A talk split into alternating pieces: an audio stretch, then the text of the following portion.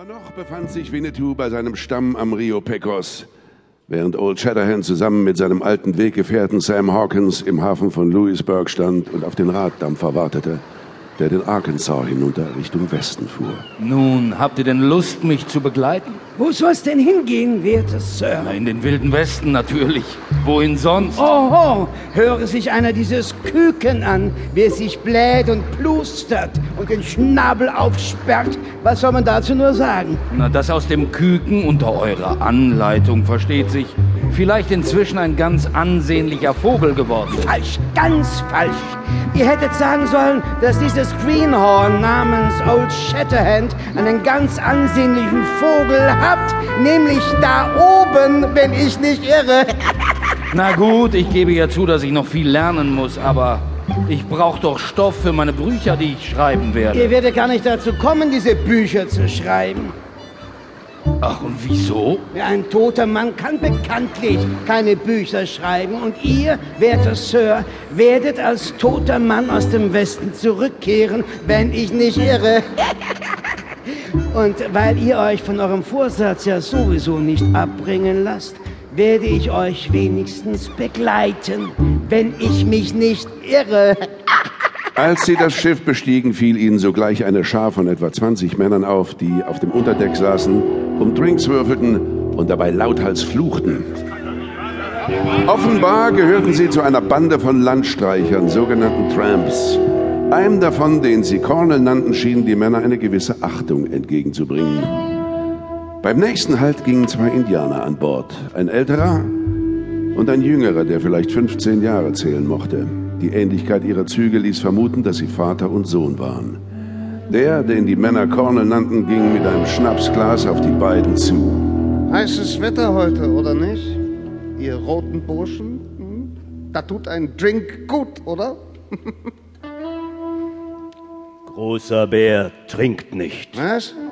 Du willst nicht? Das ist eine schandbare Beleidigung, die ich dir mit dem Messer vergelten könnte.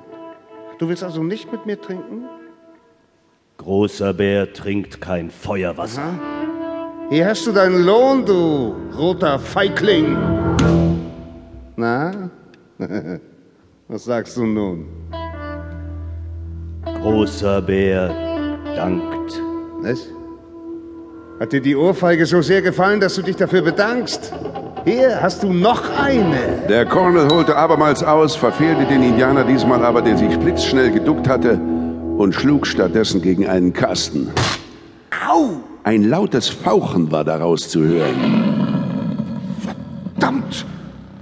Was ist das denn? Was für eine Bestie steckt denn in diesem Kasten? Ist es überhaupt erlaubt? Oder kann man sich da zu Tode, kann man sich da erschrecken? Tatsächlich befand sich in dem Kasten ein ausgewachsener Panther, den, so stellte sich heraus, ein Tierschaubesitzer auf dem Weg nach Westen mit sich führte. Der Schreck über das wilde Tier in dem Käfig ergriff sofort auch die anderen Passagiere. Nur die beiden Indianer waren ganz ruhig geblieben. Nun, werter Sir, habt ihr die beiden Indianer gesehen? Sie haben nicht mal mit der Wimper gezuckt und haben sich doch bei dem Colonel wie Feiglinge benommen. Und Könnt ihr euch einen Reim darauf machen? Zufällig weiß ich, dass es sich bei den Indianern um kleiner Bär und großer Bär vom Stande der Tonkawas handelt.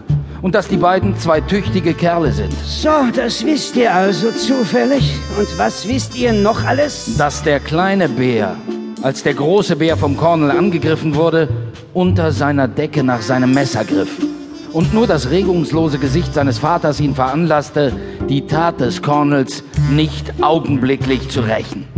Aber ich sage euch, seit dem Augenblick, da der Cornel dem Indianer ins Gesicht schlug, ist sein Tod beschlossene Sache.